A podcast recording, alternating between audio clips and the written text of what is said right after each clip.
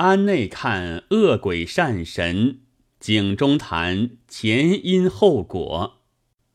经云：要知前世因，今生受者是；要知来世因，今生作者是。话说南京新桥有一人姓邱，字伯高，平生忠厚至诚，奉佛甚谨，性喜施舍，不肯妄取人一毫一厘。最是个公职有名的人。一日独坐在家内屋檐之下，朗声诵经。忽然一个人背了包裹，走到面前来，放下包裹在地，向伯高作一个揖道：“借问老丈一声。”伯高慌忙还礼道：“有甚话？”那人道。小子是个浙江人，在湖广做买卖，来到此地，要寻这里一个邱伯高，不知住在何处。伯高道：“足下问彼住处，敢是与他旧相识吗？”那人道：“一向不曾相识，只是江湖上闻得这人是个长者，忠信可托。今小子在屠戮间。”有些事体要干累他，故此动问。伯高道：“在下便是邱伯高，足下既是远来相寻，请到里面来细讲。”立起身来，拱进室内坐定，问道：“足下高兴？”那人道：“小子姓南，剑号少营。”伯高道。有何见托？少营道：“小子有些事体，要到北京会一个人，两月后可回了。”手指着包裹道：“这里头颇有些东西，今单身远走，路上干系，欲要祭顿停当，方可启程。世上的人，便是亲眷朋友最相好的。”撞着财物交关，就未必保得心肠不变。一路闻得无仗大名，是分毫不苟的人，所以要将来寄放在此，安心北去，回来叩谢。即此便是甘雷老丈之处，别无他事。伯高道：“这个当的，但请足下风纪停当，安放设下。”只管放心自去，万无一失。少营道：“如此多谢。”当下一言，把包裹封记好了，交与伯高，拿了进去。伯高见他是远来的人，整治酒饭待他，他又要置办上京去的几件物事，未得动身。伯高就留他家里住宿两晚，方才别去。过了两个多月，不见他来，看看等至一年有余，杳无音号。伯高问着北来的浙江人，没有一个晓得他的，要差人到浙江问他家里，又不晓得他地头住处。相遇着浙江，便问南少营，全然无人认得。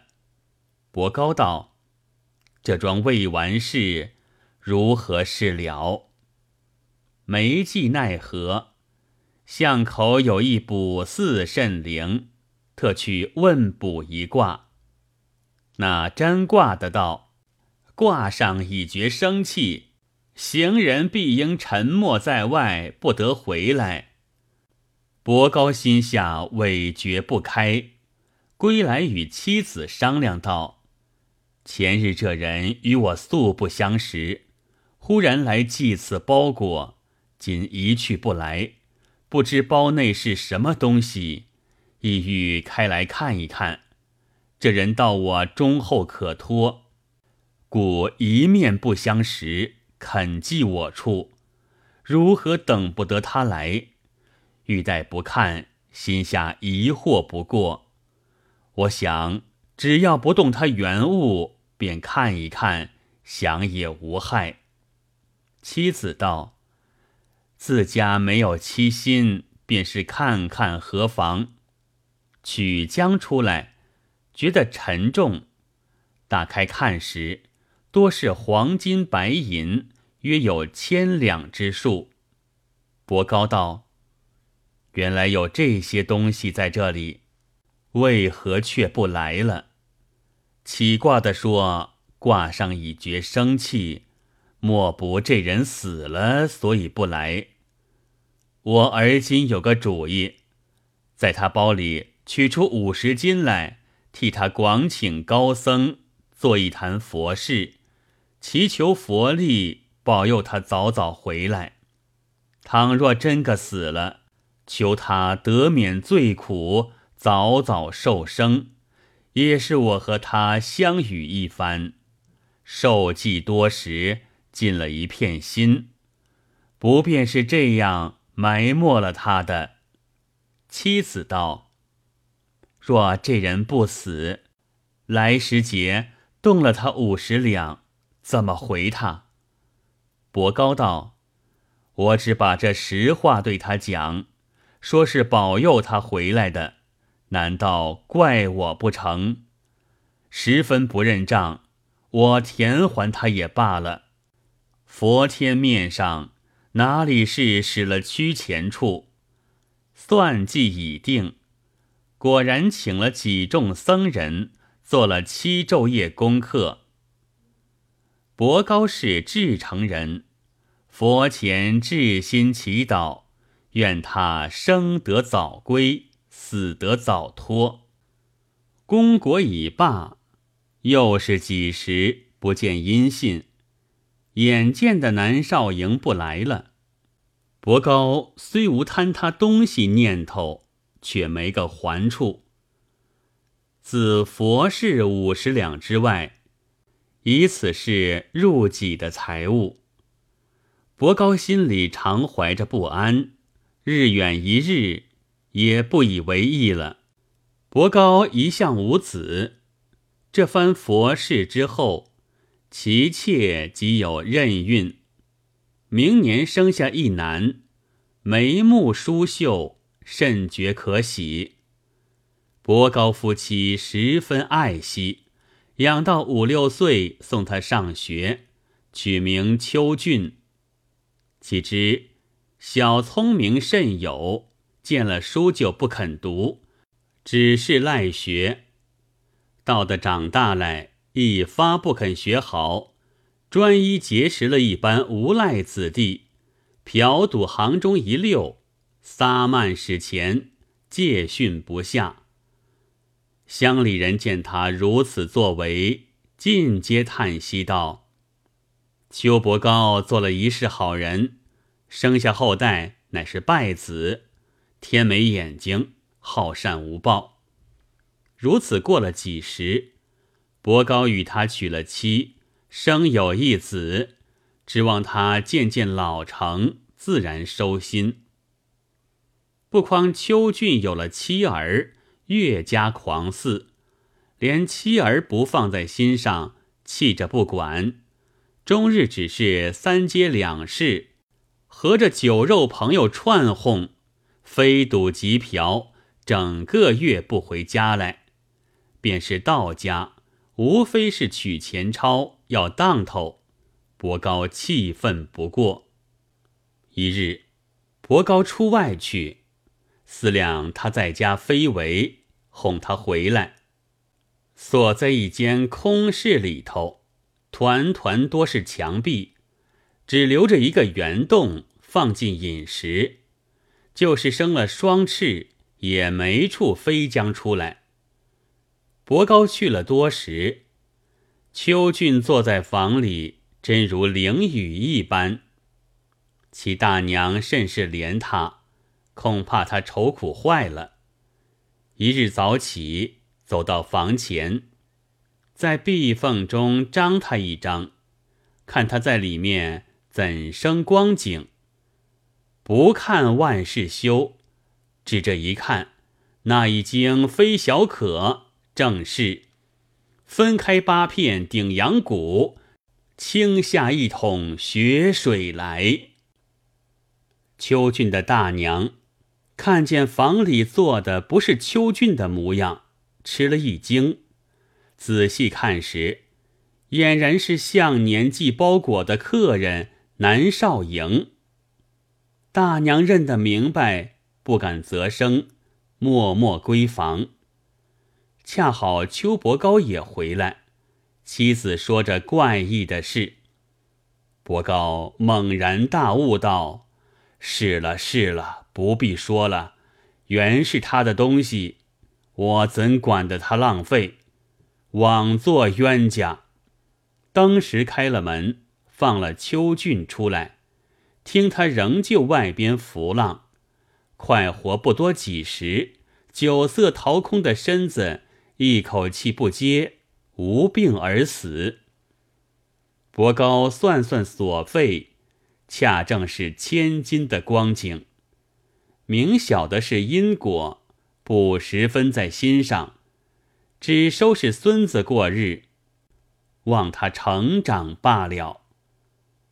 后边人议论。邱俊是南少营的后身，来取这些记下的东西的，不必说了。只因邱伯高是个善人，故来与他家生下一孙，演着后代，天道也不为差。但只是如此忠厚长者，明受人忌顿，又不曾贪谋了他的，还要填还本人。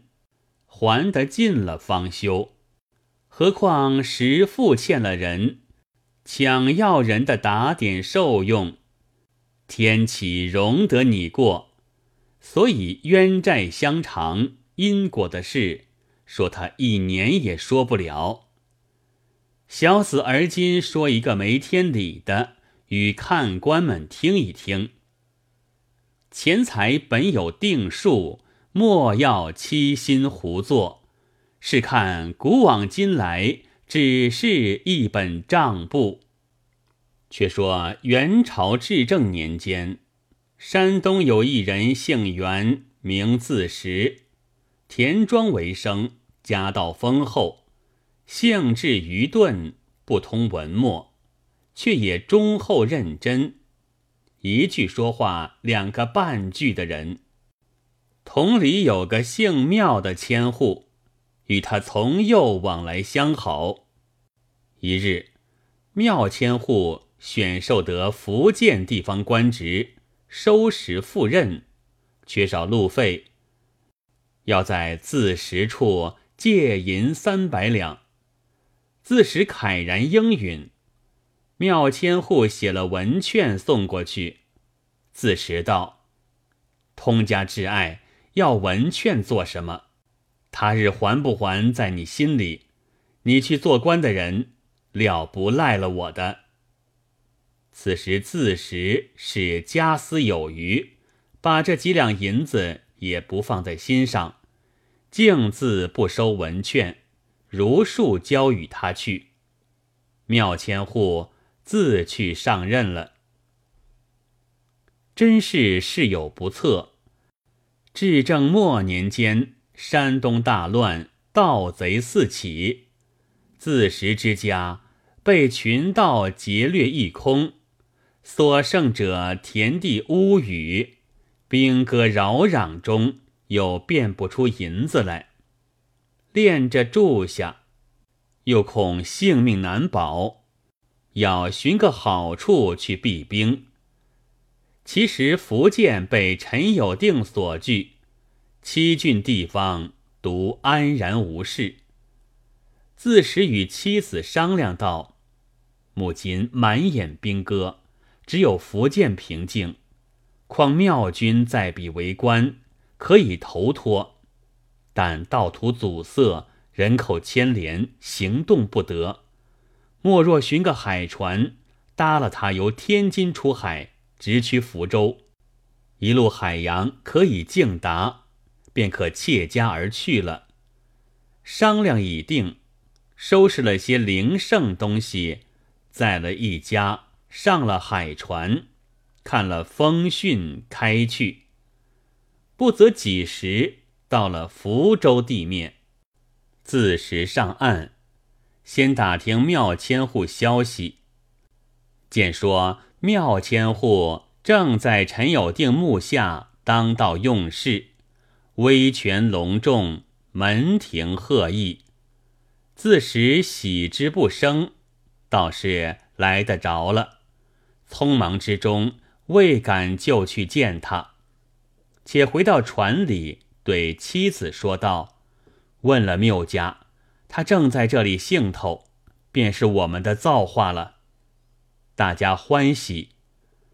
自时在福州城中立下了一个住居，接妻子上来，安顿行李停当，思量要见庙千户，转一个念头道：“一路受了风波。”颜色憔悴，衣裳褴褛，他是兴头的时节，不要讨他比见，还且从容为是。住了多日，把官服多整饰齐楚，面庞也养得黑色褪了，然后到门求见。门上人见是外乡人，不肯接帖，问其来由，说是山东。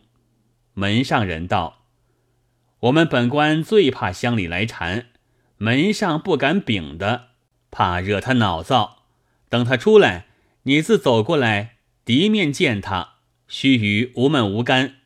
他只这个时节出来，快了。”自时依言站着等候，果然不多一会儿，庙千户骑着马出来拜客，自时走到马前。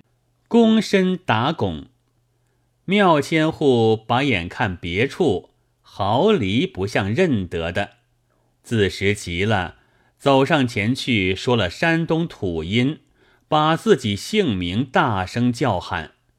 庙千户听得，只得叫拢住了马，认一认，假作吃惊道：“原来是我乡亲，施瞻施瞻。”下马来作了揖，拉了他转到家里来，续了宾主坐定，一杯茶罢，千户自立起身来道：“世间正有小事要出去，不得奉陪，且请仁兄回狱，来日薄具小酌，奉请过来一叙。”自时不曾说的什么，没奈何，且自别过。